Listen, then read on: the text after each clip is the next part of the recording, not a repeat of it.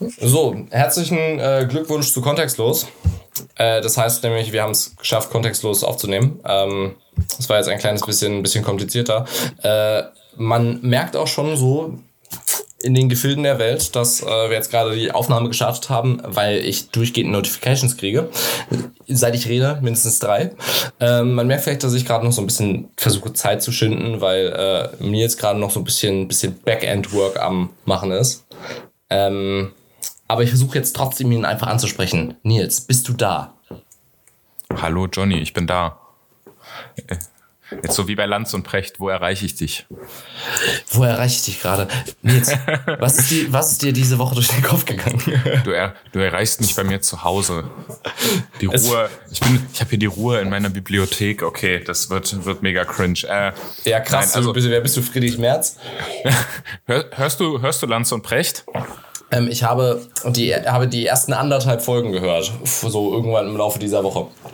Also ich muss, ich muss sagen, ich war, als ich gesehen habe, dass dieser Podcast rauskam, wirklich sehr ähm, am Überlegen, äh, was ich davon halten soll und mhm. dachte mir so, das könnte irgendwie komisch werden, aber ich muss sagen, ich finde ihn nicht schlecht. Also der ist halt erstens super gut produziert und äh, ja. zweitens ist natürlich einfach sind natürlich beide irgendwo Meister des Wortes, auch wenn man ihren, ihren Ansichten nicht zustimmen muss irgendwo. Aber ich finde es trotzdem interessant. Das ist so ein, das ist aber so ein Podcast, den den hört man nicht, weil man sich tief darauf konzentrieren will, was da erzählt wird, sondern das ist so ein Podcast, den, den hört man so beim, beim Abwasch oder beim Wäschemachen oder ja, so, so wo man halt einfach so, irgendwie was im Ohr braucht. Ja, die machen so ein bisschen uns nach, würde ich sagen. Finde ich auch, ja. Ähm, Tatsächlich. Nur so in, nur in, äh, in alte statt junge weiße Männer. Ja, genau. alte statt junge weiße Männer. Wir, wir komplementieren uns da. Ähm, ja, ich, äh, ich muss, muss mal kurz überlegen, wie, wie finde ich's. Also, ich hatte bis jetzt nicht so große, große Schnittmengen mit, mit äh, Richard David Precht. Ich wusste aber, dass sich Lanz auf jeden Fall ein kleines bisschen, bisschen gemausert hat, so über die, die Pandemie. Das hat man ja in, äh, ja. in den Talkshows immer echt ganz gut, ganz gut gemerkt. Und was man sagen muss, ich, äh, genau, ich, als ich es gehört habe, habe ich, glaube ich, getweetet, ich wusste nicht, dass man im Öffentlich-Rechtlichen so, so etwas Rechtes veröffentlichen darf. Und Rechtes heißt äh, in Anführungszeichen, weil äh, einfach differenziert Themen durchgequatscht und Precht äh, kritisiert irgendwie äh, überzogene PC-Culture an, an, an Stellen und so. Und da dachte ich mir schon so, darf er das sagen? Ja, das, äh, aber ich muss sagen, das, äh, der ist auch öffentlich-rechtlich tatsächlich der Podcast, ne? Der, der mhm. läuft übers, läuft ja übers ZDF. Ist vom ZDF produziert, ja. Ja, also ich äh, muss sagen, ich war auch wirklich äh, jetzt sehr überrascht, als äh, Precht in der äh, jetzt in der letzten Folge sagte. Spoiler, ja. Dass, äh, ja, das ist sowieso mittlerweile auch auf Twitter schon gut rumgegangen, ähm, dass er irgendwie sagte, der Staat kann nicht jedes Gesundheitsrisiko übernehmen für Menschen zum Thema Corona-Maßnahmen. Das hat mich doch tatsächlich ein wenig überrascht, weil. Richtiger kleiner Nils. Precht hat ja zwischendurch, also ist er ja manchmal, äh, ich weiß auch nie so richtig, wo man ihn einordnen kann. Ich glaube, den kann man politisch auch nicht so richtig einordnen. Nee, kann man nicht. Aber ich finde, ich finde, er äh, ist zwar manchmal ein wenig, äh, ein wenig komisch, aber er hat äh, durchaus auch äh, gute äh, Gedankenanstöße ab und Nö, zu. definitiv. Also ganz blöd ist er auf jeden Fall nicht. Äh, äh, so ein bisschen, bisschen weirdly von sich eingenommenen Ton und äh, it takes one to know one. Ähm, ja, er findet, er findet sich, glaube ich, selbst einfach ziemlich klug. Das, äh, das merkt man schon. Das Aber stimmt. Und da muss man auch sagen, da hängt Lanz ihm auch sehr tief in der Kimme, muss man sagen. Das ist, äh, ja, absolut. absolut. Das, das, das hört sich bekräftigt einander ganz gut. Allein schon wie der Podcast immer losgeht. Richard, wo erreiche ich dich? Das hört, das hört sich immer so an, als wäre als wär Lanz so ein bisschen der, äh, so der der Bittsteller, der ihm so ein bisschen hinterherlaufen muss, sodass ja, sie genau. diesen, diesen Podcast aufgenommen kriegen. Dabei finde ich, fand ich, okay, ich bin äh, Who Am I to Talk, ich habe hab, ab zwei Folgen gehört, aber ähm, äh, dabei finde ich das, was, was, was Lanz halt dazu gibt, äh, oft mindestens genauso interessant eigentlich. Also ich finde, dass zumindest in den ersten zwei Folgen hat, hat, hat, hat, hat Brecht oft ein bisschen viel gelabert. Ja. Ähm, aber gut, ich meine, Precht hat auch einfach einen Job, bei dem geht es ausschließlich ums Labern und es ja, ist ja. egal, was dabei rüberkommt. Und bei Lanz, der, der hat zwar auch einen, einen Laberjob, jetzt ohne Laberjobs äh, für, für schlecht zu, zu befinden. Ne? Sagt der Nils Labernd. Ja, aber auf jeden Fall bei Lanz ist es immer noch so ein bisschen so was, äh, was rauskitzeln irgendwo.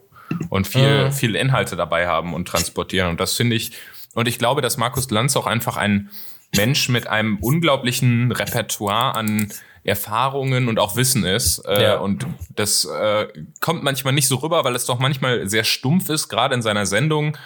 Äh, wenn er bei Leuten das fünfte Mal nachbohrt und die dümmsten Fragen stellt und er lässt sich ja auch in, in der Sendung, das muss ich aber sagen, macht eigentlich auch einen guten Journalisten aus. Er lässt sich in der Sendung ja gerne so in so eine Rolle fallen, die er eigentlich nicht vertritt, aber um dann halt seinen Gästen yeah. so ein bisschen Kontra zu bieten.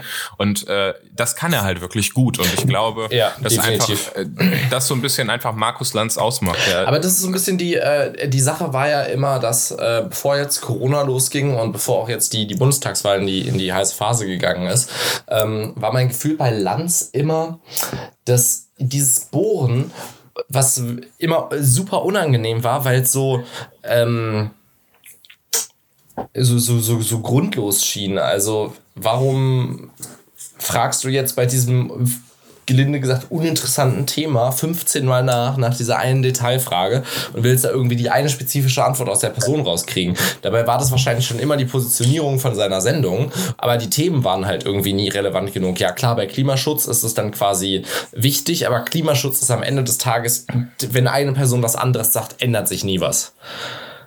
Äh, das heißt, ja. es, kommt, es kommt da immer so ein kleines bisschen, bisschen, bisschen weird drüber. Ja, eine Person hat eingestanden, dass wir schneller Klimaschutz machen müssen. Toll ändert sich nichts.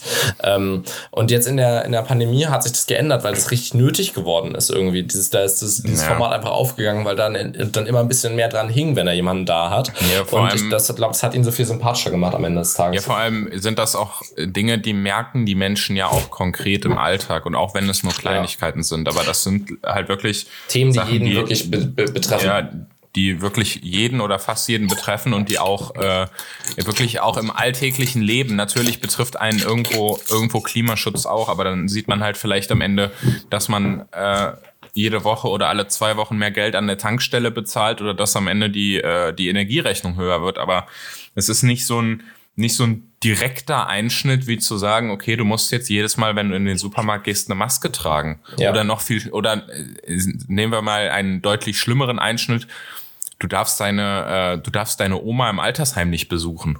Mhm. Und so Geschichten. Ne? Das, da sind ja auch, hängen ja auch richtige zwischenmenschliche Schicksale dran. Und ich glaube, dass das einfach so ein bisschen auch, natürlich diese Corona-Debatte eine wahnsinnig emotionale ist, wie ich finde, aber auch äh, durchaus äh, verständlich und zurecht. Ja, ja. Aber ähm, dass man halt eben dort das wirklich im alltäglichen Leben merkt. Ja, das macht auf jeden Fall einen, einen großen Unterschied. Ja, anyway. Ähm, Guten Einstieg. Wir haben unseren eigenen Podcast und reden über quasi andere Podcasts. Hervorragend. Äh, ja, wenn uns wunderbar. das nicht endlich zu Podcast der Podcast einlädt, dann weiß ich auch nicht. Läuft Podcast, also Podcast der Podcast überhaupt Podcast, noch? Podcast der Podcast der Podcast sozusagen. Ja, genau. Äh, Gibt es das überhaupt noch? Ähm, ich weiß nicht, ich glaube ja, aber ich äh, verfolge es nicht, weil ich es ehrlich gesagt auch irgendwie nach der ersten Folge dann doch relativ ausgelutscht fand, relativ schnell. Ich habe mir selbstverständlich die erste Folge nicht angehört, weil äh, lol. Podcast. Ich habe mir die erste Folge angehört. Das fand ich, ich muss sagen, ich fand das noch ganz lustig, aber die, aber dann so ab der zweiten Folge ist es halt immer noch dasselbe. Aber oh, ich würde oh. sagen. Nils, äh, aber bevor wir, bevor wir quasi in, in kontextlos starten, Brecht trendet. Ah, ja, wir, ich glaube wegen seiner, wegen seiner Corona-Aussage, oder? Äh, Jan, Schellen, äh, nee, Jan Schnellenbach, Entschuldigung, Jan. Jan Schnellenbach hat geschrieben, dass Precht Hanebüchenden Quatsch über Sachen redet, von denen er nichts weiß, ist aber auch keine Neuigkeit mehr. Okay, ich habe noch nicht erfasst, worum es geht. Äh, es ist ja. wohl irgendwas im. Äh, ja, er hat sich, er hat sich das auch zum Impfen so ein bisschen, das war dann wieder ein bisschen komisch in der Folge. Hat mhm. er auch über das Impfen geredet, darum geht's wahrscheinlich. Naja, ich würde einfach mal sagen, wir labern jetzt schon fast zehn Minuten. Herzlich willkommen zu Kontextlos mit Nils und Johnny. Was hat dich äh, diese Woche beschäftigt? Äh, danke, danke, Markus. Ähm, mich hat äh, diese Woche oder gerade eben, äh, slash heute Morgen noch beschäftigt, dass mir mal wieder zugetragen wurde, ähm, dieses Mal nicht in Bezug auf Berlin, sondern in Bezug auf Heidelberg, äh, dass es ein äh, nach wie vor oder ein immer häufiger werdendes Phänomen ist, dass äh, Leute in Städte ziehen, in bestimmte äh, Bezirke oder Kieze, ähm, die für ihre, ihre Abend-, Abend und Nachtkultur bekannt sind. Ähm, dann in die, in die bisschen höheren Häuser reinziehen, äh, wo unten ein paar Bars drin sind. Und das Ganze dann aber basically damit endet, dass äh, man dicke, fette Sammelklagen gegen äh, Bars und andere Etablissements des Abends startet. Ähm, ja um die im Prinzip zur Schließung zu zwingen oder äh, zumindest zur früheren Schließungszeiten. Ähm, was meiner Meinung nach ein enormer Dick-Move ist. Äh, jetzt was, äh, mir hat Lea immer viel erzählt, dass das äh, in, in Friedrich, äh, gut ist, ich meine, das ist in Berlin sowieso dauerhaft Topic, aber das ist auch bei ihr, als sie noch in Friedrichshain ge gelebt hat, ähm, mehrfach der Fall war, dass Leute dem neben die, in den sehr, sehr berühmten alten Club in Berlin gezogen sind und ähm, dann auch, nachdem quasi dieses Haus renoviert wurde, einfach irgendwann angefangen haben, da zu klagen, wie blöd. Ähm, und jetzt äh, äh, hat, äh, hat, hat Diana erzählt, dass hier in, ähm, dass in Heidelberg, äh, was ja eine, eine mittelalterliche Stadt ist, eine sehr, sehr alte Stadt, äh, wo man natürlich jede Straße immer so als Gasse für ein spezifisches, äh, naja, äh, wie sagt man, ein, ein spezifisches Handwerk oder einen spezifischen Zweck hatte. Gab irgendwie die Lehrerstraße, gab die Metzgerstraße etc. Ähm, und so gibt's natürlich auch eine Kneipenstraße, die untere Straße. Und äh, zunehmend ziehen scheinbar Leute in die untere Straße, um dann am Ende des Tages die, die Kneipen, die, die, die äh, scheinbar, nicht mal scheinbar, die seit dem äh, 12., 13. Jahrhundert dort existieren, ähm, zu verklagen weil es scheinbar zu laut ist. Und es ist die eine Stadt, in der man, äh, die eine Stadt, es ist die eine Straße, in der man in der Stadt was trinken gehen kann. Mhm. Weil die dediziert dafür da ist, seit fast tausend Jahren. Ja. Und dann ziehst du da hin und bist so, not in my backyard. Oder not in my ja, ich street. Werd, ich werde es auch niemals verstehen, wirklich. Also ich finde das, äh, ich habe von solchen Fällen schon so oft gehört. Also wirklich, wie man. Also ich meine, klar, ich kann nachvollziehen, wenn man irgendwo hinzieht, dass man vielleicht sich bei einer einmaligen Besichtigung nicht mega das Bild machen kann. Mhm. Ja? Aber wenn ich in eine neue Stadt ziehe, mache ich mich doch auch irgendwo schlau und äh, keine Ahnung. Und also ja. es, äh, ich, ich kann das wirklich nicht nachvollziehen. Warum macht man so ein, äh, so ein paar Lava, wenn man einfach irgendwo hinzieht, wo halt einfach was los ist. Ne? Ja. Dann soll man, soll man halt irgendwie in den Außenbezirk ziehen. Das ist halt in der Regel auch günstiger so. Außerdem, ich meine, das ist doch vor allem das aller, allererste, selbst wenn du dich nicht schlau machst darüber, in welchen Bezirk du ziehst, ne? was ja schon blöd genug wäre an sich, dann schaust du doch deine Wohnung zumindest einmal bei Google Earth und Google Maps nach, bevor du da reinziehst. Ja. Und du besichtigst sie auch öfters mal. Und dann siehst du doch, dass da unten eine fucking Bar ist. Ja. Oder ein Club, das, das fällt ja doch schon auf. Man sollte ja zumindest quasi die Scheuklappen einmal kurz abnehmen, wenn man da hingeht. Und ich finde, da gibt es einfach keine Jammerberechtigung, weil das war zuerst da. Das ist ja, das ist dann doch, das ist doch dann, dann völlig klar. Ich war auch schon in so, ich war auch schon in so vielen Kneipen, wo äh, dann irgendwie, wenn man dann um zwölf noch mal rauchen geht oder so, dann äh, direkt der Besitzer ganz ganz ängstlich ankommt, so ja bitte äh, bitte leise sein draußen, unsere Nachbarn. Die äh, Anwohner beschweren so, sich hier. Nachts also ich meine, ich kann das wir draußen zumachen. Ich kann das nachvollziehen. Ich habe hier in der Nähe, also quasi 300 Meter weiter, so eine Eckkneipe und das ist auch gefühlt fast die letzte Eckkneipe, die es noch hier so gibt. Aber mhm. ähm, da, das ist dort natürlich irgendwo noch einigermaßen logisch, weil es ist halt wirklich einfach die einzige Kneipe da. Ja. Aber äh, die sind halt auch teilweise so drauf in den, äh, in den wirklichen Kneipenvierteln. Und äh, das völlig egal, in welcher Stadt man da jetzt ist, ähm, ist das wie heißt denn das Phänomen. Wie heißt denn das Kneipenviertel in Wuppertal? Äh, das Luisenviertel. Das Luisenviertel, okay. Das Luisenviertel also, schön? Das ist, äh, ja, das kann man sich jetzt drüber unterhalten, wie schön man das findet, aber äh, ist halt relativ altbaumäßig und äh, es ist aber eben auch Wohngebiet äh, mit Kneipen und es gibt jedes Jahr, da kannst du echt die Uhr nachstellen, gibt es in der erst die Woche der äh, Studierenden hier, gibt es Theater.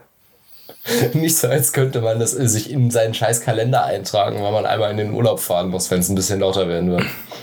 Ja, es ist, es ist immer dasselbe. Äh, vor also allem, wirklich. ich, ich, frage mich wirklich so ein bisschen, was dann an, was dann das Szenario ist, was eigentlich, was, was, was, was überhaupt eigentlich passiert.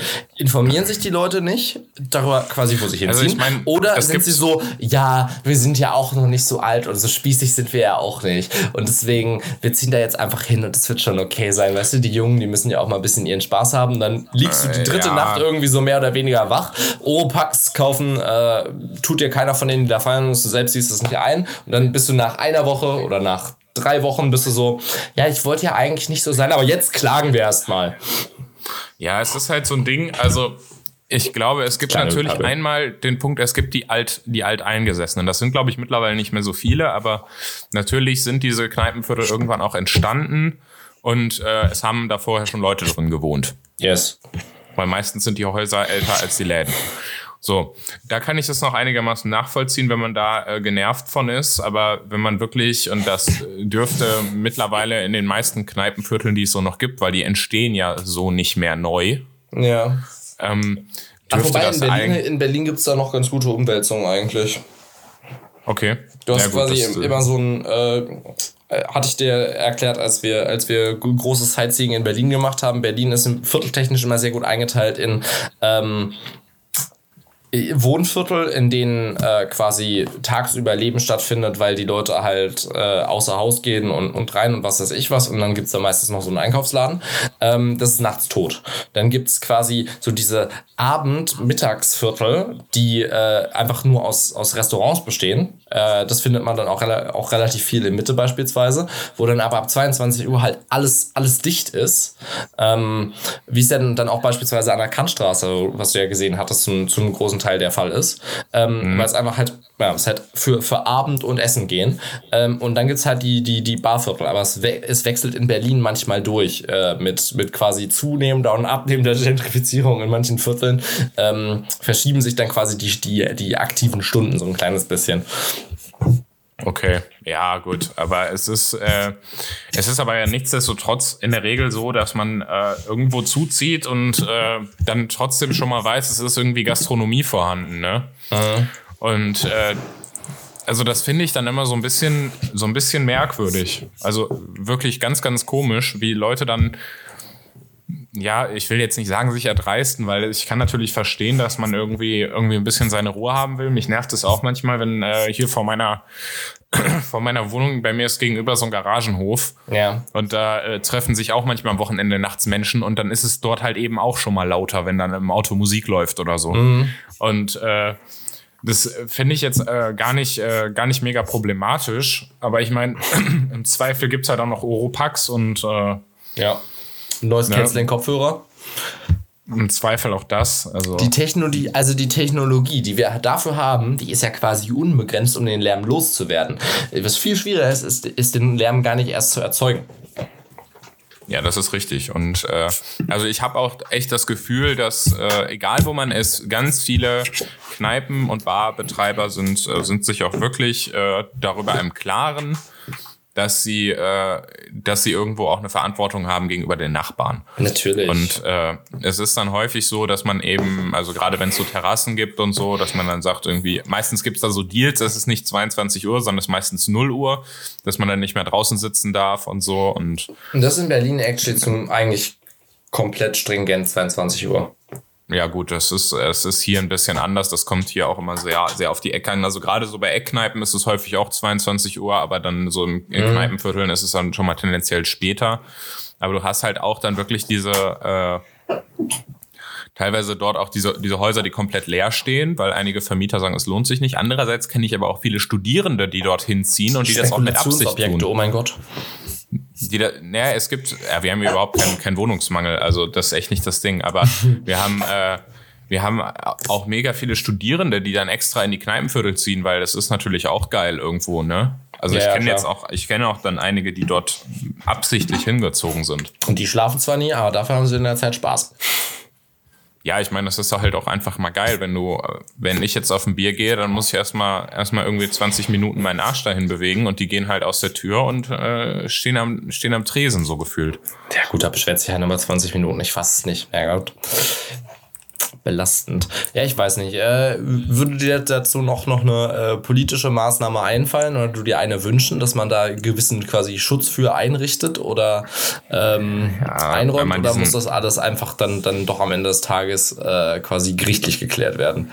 Ja, das ist halt auch wie so oft wieder so, eine, so ein bauplanungsrechtliches Problem, weil man, äh, es ist halt immer die Frage, wie ist das jetzt ausgewiesen dort? Ne? Mhm.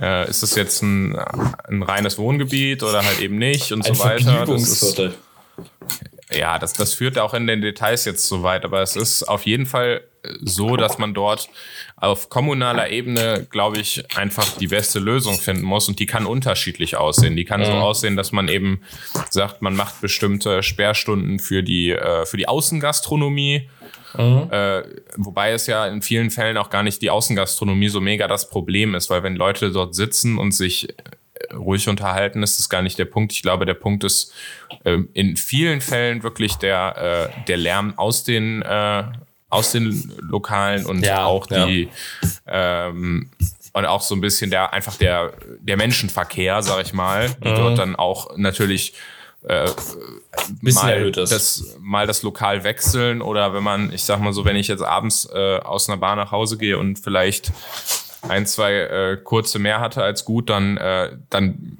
ist man halt auch einfach vom nicht mehr so ganz in der Lage, sein Organ so richtig zu kontrollieren. Ja, und dann läuft man in ein Auto rein und dann geht die Alarmanlage an und das nervt dann auch. Und dann, ja gut. Äh, das ist mir jetzt, mir jetzt persönlich so oft, auch noch nicht äh, passiert, aber äh, ein Szenario, das ich mir vorstellen könnte, was zumindest witzig wäre. Äh, witzig wäre es, aber ich glaube, dass dort, dass dort halt einfach viel mehr Lautstärke passiert. Ja. Und ich glaube ganz im Ernst, also im Zweifel muss man sich halt einfach mal Oropax kaufen. No joke. Im Zweifel für die Party auf jeden Fall. Im Zweifel für die Party. So, wofür steht FDP? Für die Party. So. Das, äh Sehr gut. Nils, was hat dich diese Woche beschäftigt? Was hat mich diese Woche beschäftigt? Müssen wir keine Werbung machen jetzt? Ähm, doch, können wir aber einfach danach machen. Wir sind hier flexibel.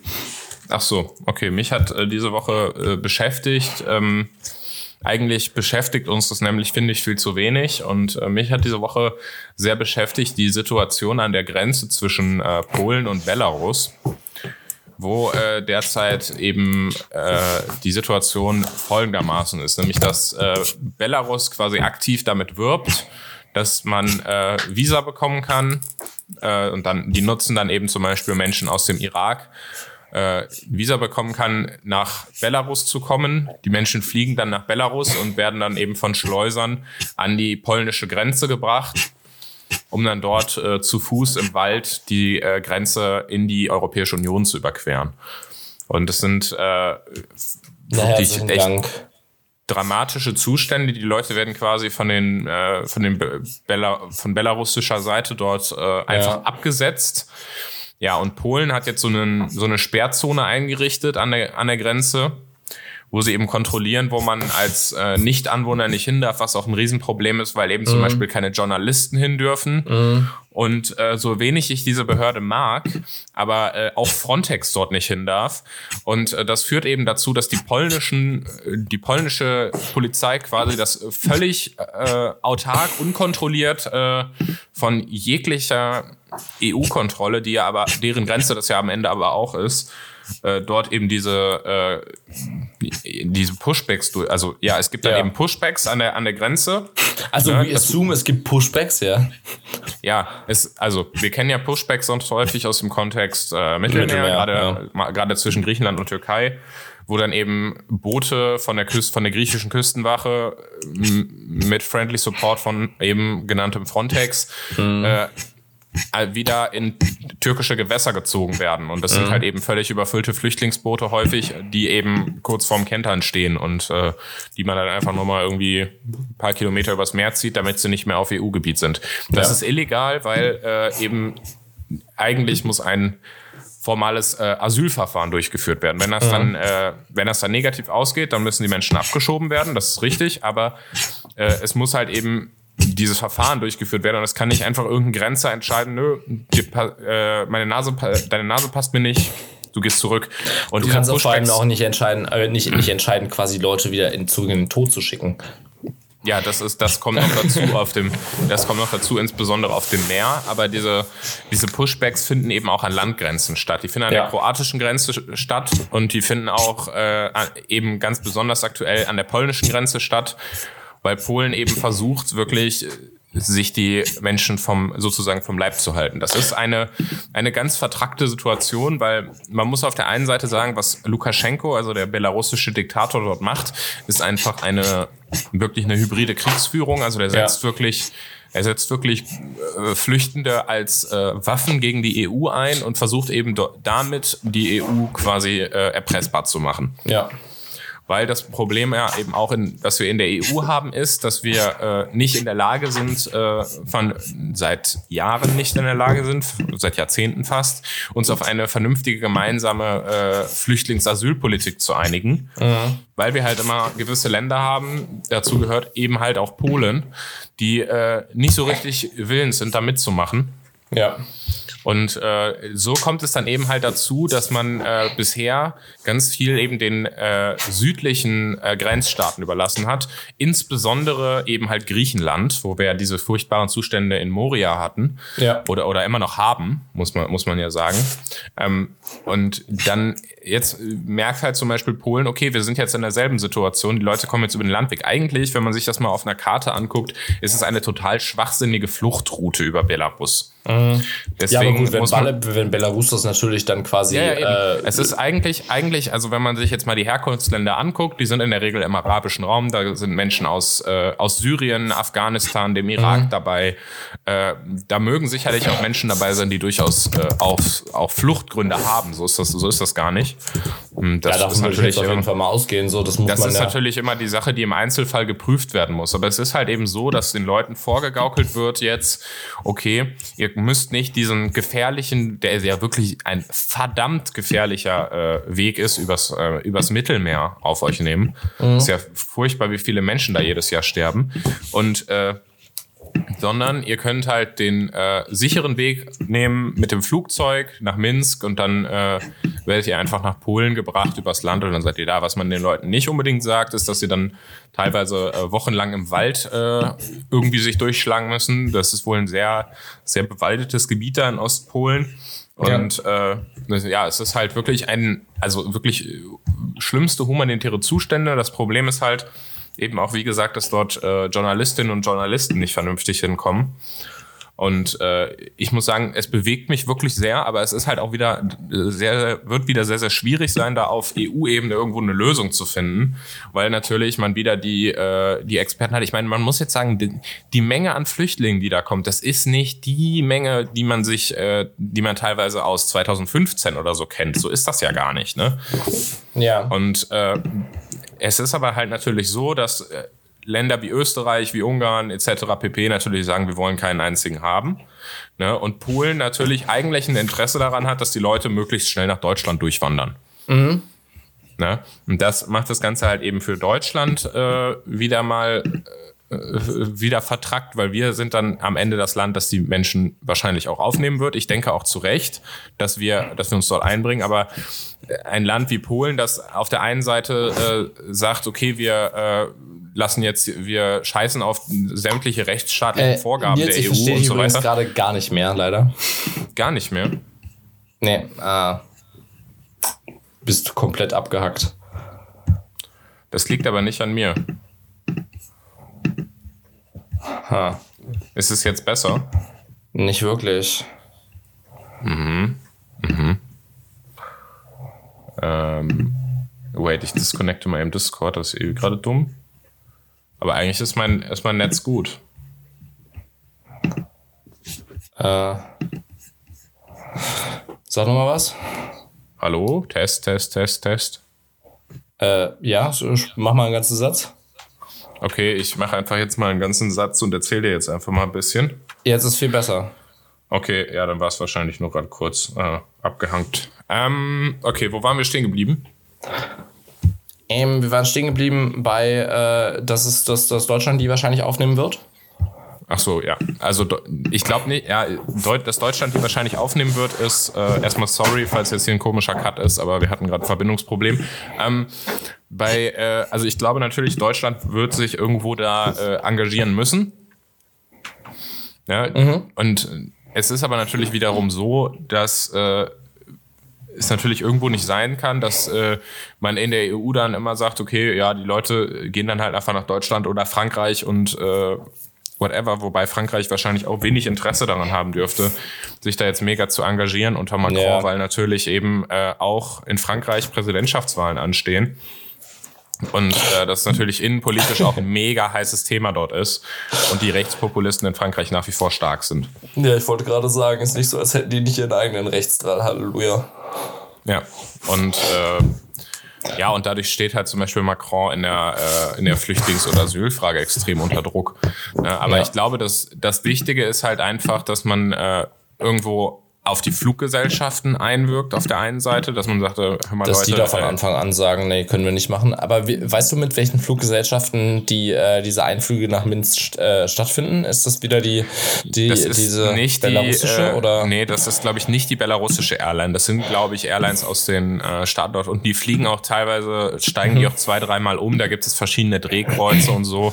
Ja. Ähm, das ist äh, ist auch sehr undurchsichtig, welche Airlines das jetzt genau sind. Aber andererseits andererseits muss man halt auch einfach mal sagen, was wir halt einfach ganz fucking dringend brauchen, um diese ganze Flüchtlingsproblematik irgendwie mal dau dauerhaft einer Lösung zuzuführen und nicht der Lösung zuzuführen, dass wir sagen, äh, okay, es kommen dann immer wieder Leute auf den diversen gefährlichen Wegen nach, äh, nach Deutschland und Europa. Und äh, dann geht man, äh, geht man immer hin und sucht sich irgendeinen Schlüssel, um die zu verteilen. Sei es jetzt in Deutschland auf die Bundesländer und Kommunen oder in Europa auf die Staaten und in Europa ja. macht dann die Hälfte nicht mit und so weiter und so fort. Wir kennen das Prozedere. Ähm, Nein, ich glaube, dass, dass der ganz wichtige Punkt ist, dass man da einfach mal jetzt außenpolitisch, und da habe ich jetzt auch, setze ich auch äh, große Hoffnungen in die Ampelkoalition, weil natürlich ja, definitiv, äh, ja. jetzt bisher, ne, Heiko Maas hat jetzt nicht besonders viel Außenpolitik gemacht als Außenminister und der Innenminister, der für, der für Migration zuständig ist, Horst Seehofer, der hat, äh, der hat tatsächlich auch ein äh, sich da nicht wirklich durch äh, Lösungen hervorgetan, sondern eher durch das Schaffen neuer Baustellen und, äh, und irgendwelche populistische in, Rhetorik. Meinst, meinst, du, Deutschland wird in, in nächster Zeit mal was anderes tun, als zur Mäßigung aufzurufen? Ja, erstens das, aber zweitens ist, glaube ich, einfach auch mega wichtig, dass man mit den, äh, dass man vor Ort mit den, äh, mit den Transitländern und vor allem auch mit den mhm. Nachbarländern von, äh, das war ja jetzt auch in der Afghanistan-Frage ganz, ja.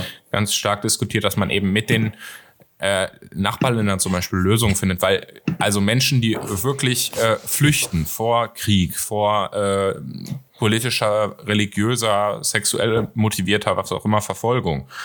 Ne? Diese Menschen sind in der sind oder sind oft nicht äh, nicht so gestrickt oder nicht so unterwegs, dass sie jetzt sagen, okay, ich will jetzt unbedingt ganz weit weg von meiner Heimat. Ja, sondern die es ist halt. erstmal schutzbedürftig und das, wo der jetzt stattfindet, eigentlich erstmal egal. Ne? Genau, und es ist halt eben gerade wichtig, dass man dann eben zusieht, dass man irgendwie versucht, halt mit Nachbarländern oder mit Ländern in der Region eben Möglichkeiten zu finden. Ich meine, man kennt zum Beispiel diesen EU-Türkei-Deal, der jetzt äh, nicht so richtig gut funktioniert hat, was allerdings natürlich auch an der äh, Verlässlichkeit des der türkischen, äh, des türkischen äh, Despoten Erdogan liegt. Aber mhm. wir haben natürlich einfach die, die Situation, dass Menschen tendenziell gerade bei Kriegen zum Beispiel ist es, und Kriege führen ja jetzt natürlich, wir werden bald auch das Thema äh, äh, Klimaflüchtende haben, aber äh, Kriege führen, äh, führen ja, glaube ich, zu den größten Fluchtbewegungen. Ja. Oder klar. Kriege oder auch Bürgerkriege, Unruhen, whatever, ne? Und daher, da muss man halt einfach sehen, dort gehen die Leute eben tendenziell eher ins Nachbarland. Mhm. Weil so ein Krieg ist ja wirklich eine temporäre Angelegenheit. Wenn jetzt jemand individuell politisch, religiös, wegen seiner sexuellen Orientierung verfolgt wird, dann mag das anders aussehen. Ja, und dann ist es, und dann ist es sicherlich klar, auch, so dann ist es sicherlich auch nicht unbedingt zumutbar, äh, wenn man irgendwo in einem äh, arabischen Land äh, wegen seiner sexuellen Orientierung diskriminiert wird, dass man dort ins Nachbarland geht. Das äh, ja. äh, ist was anderes. Aber und ja. da kann man dann auch nachvollziehen, wenn Menschen in westliche Länder gehen wollen. Und ich denke, das sind auch äh, das sind auch Menschen, die in, in der Regel äh, unproblematisch integrierbar sind. Ja. Das Problem ist nur, dass äh, oder integrationswillig. Das ist ja schon mal das ist ja eigentlich der wichtige Punkt. Aber der äh, ich glaube, dass wir einfach dahin kommen müssen, dass wir den, äh, den UNHCR zum Beispiel stärken. Mhm. dass der UNHCR eben in der Lage ist, vor Ort äh, einfach Dinge zu tun, Menschen zu helfen. Ja. Und äh, der zweite Punkt ist, glaube ich, äh, der auch noch ganz wichtig ist, ist, dass man halt wirklich mit den äh, mit den Ländern vor Ort, die halt eben Transitländer sind, die aber auch vielleicht einfach Nachbarländer sind, äh, dass man dort eben Abkommen findet, dass die halt eben auch in der Lage sind, dass man irgendwo mal Menschen äh, in der Nähe unterbringt. Also Menschen bei einem Krieg nicht irgendwie anfangen, mit Booten übers Mittelmeer zu fahren oder irgendwo sich in Flugzeuge nach Belarus zu setzen, sondern dass die Leute halt Ja, wo- in, im Nachbarland Schutz finden können, unterstützt natürlich durch, durch die Europäische Union, durch Deutschland, durch den Wobei man natürlich UNHCR. sowieso nochmal unterscheiden, unterscheiden muss zwischen, zwischen äh, einer äh, generellen Fluchtsituation im Sinne von, ja, okay, wir haben, äh, haben Krieg in, in, in dieser Region ähm, und deswegen setzt sich jetzt eine Fluchtbewegung in Gang und dann quasi so einem, äh, Gott, wie nennt man es jetzt?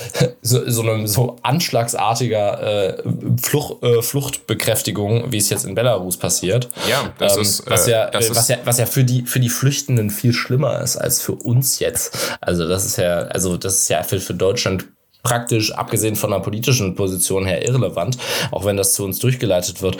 Aber ähm, äh, wie, wie, wie zynisch und, und einfach arschlöchrig das am Ende des Tages ist, äh, ist ein bisschen schwierig in Worte zu fassen, finde ich.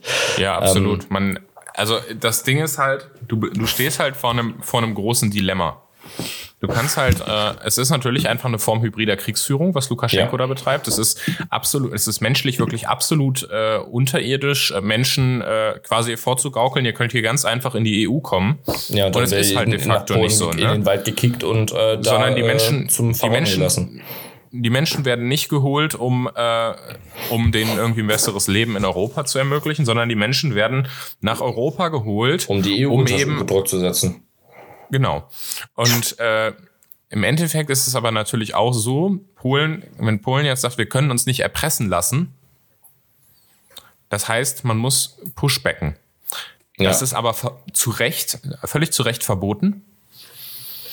Ja, das heißt Mhm. im Zweifel, wenn man, sollte man jetzt versuchen, dass man diese Menschen schnell den geordneten Asylverfahren zuführt, die sie zu durchlaufen haben. Und eben, ich hoffe zwar auch, dass wir bald ein Integrations, äh, Integrationsgesetz mit, äh, mit Spurwechsel bekommen, aber dass man die Men dass man eben prüft, haben die Menschen hier irgendwie die Möglichkeit, einen Aufenthaltsstatus zu erlangen. Und wenn sie das nicht haben, dann muss man halt jetzt dann als EU die äh, Rückführungen äh, vornehmen, die ansonsten eben äh, eigentlich Belarus hätte vornehmen müssen oder Deutschland muss die vornehmen, die sonst Polen hätte vornehmen müssen. Ja. Und das sind halt äh, Belarus ist da ja nicht äh, nicht zu verpflichtet als nicht Mitglied der EU sind die ja auch äh, quasi handeln die da ja auf eigene Verantwortung. Ja. Sie handeln zwar extrem verantwortungslos, aber das ist halt aber glaube Können ich wir eine wenig machen, ja.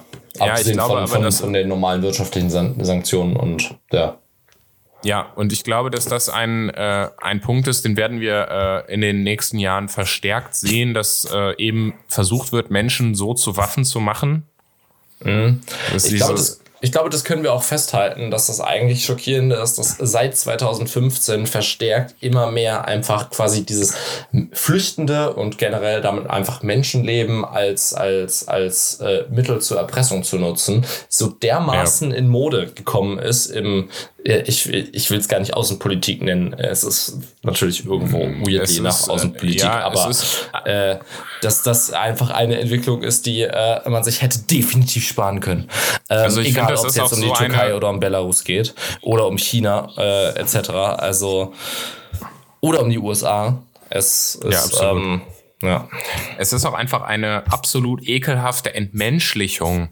Also es ist so ein, ja. so ein widerlicher Verstoß gegen die, gegen die Menschenwürde, äh, so quasi Menschen einfach zu, äh, zu nutzen als, äh, als Mittel zum Zweck, sie äh, ihnen falsche Tatsachen vorzuspiegeln und sie dann einfach irgendwo hinzuschicken. Das unsympathischste halt mal kurz, das es gibt. Ja, also es ist wirklich, äh, also ich finde es einfach nur abstoßend, aber man muss halt eben da dagegen muss man halt wirklich außenpolitisch vorgehen und das funktioniert eben nicht, indem man jetzt, äh, was natürlich dennoch richtig ist, äh, jetzt schärfer Belarus sanktioniert, aber dadurch hören die ja nicht damit auf, Ja, sondern, äh, sondern machen tendenziell hat, eher weiter. genau machen tendenziell eher weiter oder verschärfen das.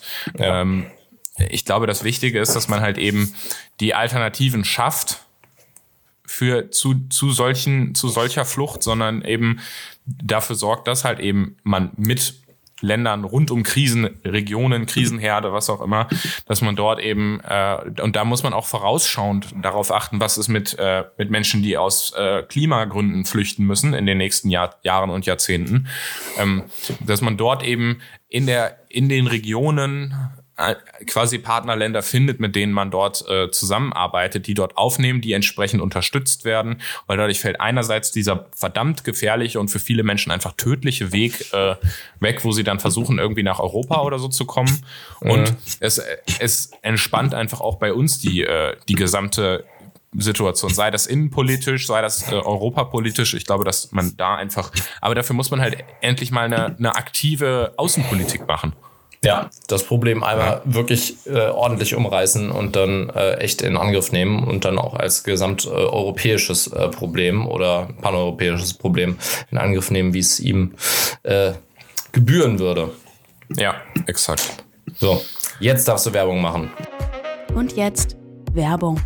Ähm, ja, wir hatten äh, in dieser Woche auf keepitliberal.de einen spannenden Artikel, den ich euch ans Herz legen möchte. Nämlich sind die Freiburger Thesen am, ich weiß nicht mehr genau, wann es war, ich glaube am Mittwoch vor 50 Jahren als äh, Grundsatzprogramm der FDP beschlossen worden. Und äh, das hat unser äh, Nico, der natürlich ein äh, großer Fan der Freiburger Thesen ist, äh, zum Anlass genommen, einmal sich zu überlegen, so ein bisschen zurückzublicken natürlich auf die Freiburger Thesen und was da so drin stand und auch zu überlegen, was können wir eigentlich heute noch aus diesen Freiburger Thesen lernen. Und ich denke, das ist äh, für jeden, äh, der sich dem Liberalismus irgendwo zugeneigt fühlt, durchaus lesenswert.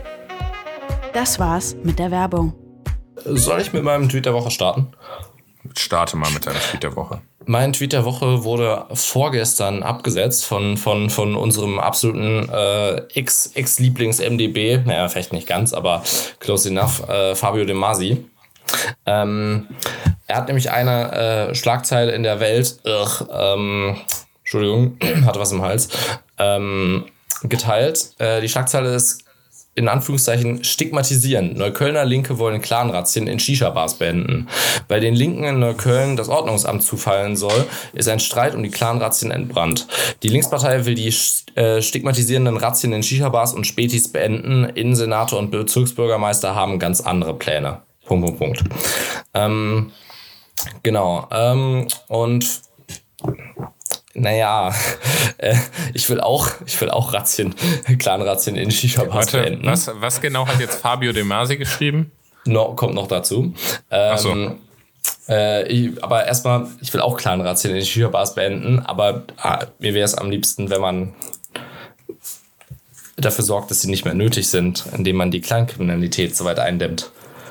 Ähm, und wir reden ja über Berlin. Das ist ein relativ ausgeprägtes Problem.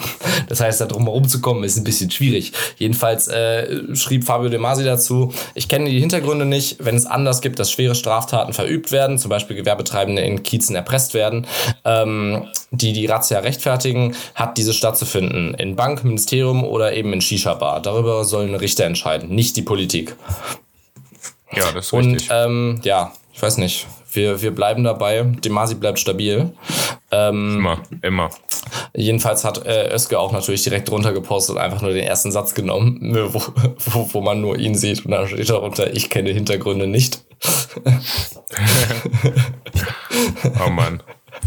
Die hat mich ja. übrigens leider blockiert. Oder ich weiß nicht Echt? leider, aber also sie hat mich blockiert, ja. Ich weiß ja, das nicht, mit dem Pullover war zu viel, dem, das war zu frech. Wegen dem Pullover-Foto. Ich fand es eigentlich sehr, sehr lustig, muss ich sagen. Es war enorm lustig, aber es ist, weißt du, das war auch ein direkter, das war, war Character Assassination.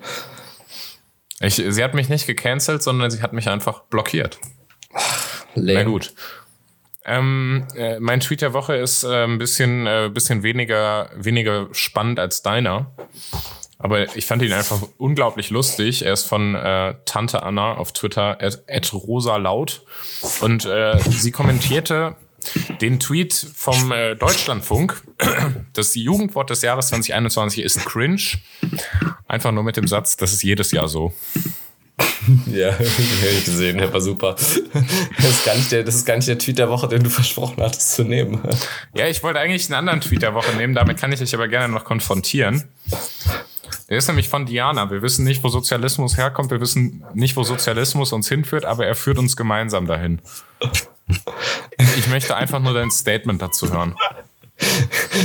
Was würdest du dir vorstellen, was in dem Statement drin vorkommt? Eine, eine Rechtfertigung. Ich, ich, ich meine, da ist ja auch durchaus, durchaus was, was, was dran. Also, wenn dem denn so wäre. Ja, gut. Man weiß ja nicht, wo es hinführt. Das stimmt. Na gut, ich glaube, Also, wenn, wir haben auch, heute, auch wenn ich sagen würde, es gibt historische Präzedenz. Äh, Das ist richtig, ja. Mhm. Aber ich glaube, wir, wir schaffen es heute tatsächlich mal unter 50 Minuten zu bleiben und äh, machen damit äh, Das ist hervorragend. Ich muss Mitbewohner nämlich, glücklich. Ja, n- n- mein Mitbewohner und, äh, und auch äh, meine Mitbewohnerin, äh, weil wir müssen jetzt ins Museum. Okay, dann wünsche ich euch viel Spaß im Museum und Ja, äh, es wird ein Banger. Das wird ein Banger im Museum. Okay, nice. Definitiv. Dann äh, hören wir uns nächste Woche wieder. Folgt uns bei äh, Spotify, Apple Podcast. Lasst uns gerne Bewertungen da. Teilt diesen Podcast. Äh, erzählt Schreibt euren uns Freunden davon. Richtig. Schreibt uns E-Mails an. Äh, kennst du die Adresse? in der kontextlos at keepitliberal.de, aber ihr könnt auch uns auch at jonathan äh, äh, at keepitliberal.de oder nils at keepitliberal.de schreiben. Auch gut. Das ist natürlich smart. Das ist Ja. smart. Okay, gut. Dann würde ich sagen, äh, bis nächste Woche und tschüss. Und tschüss.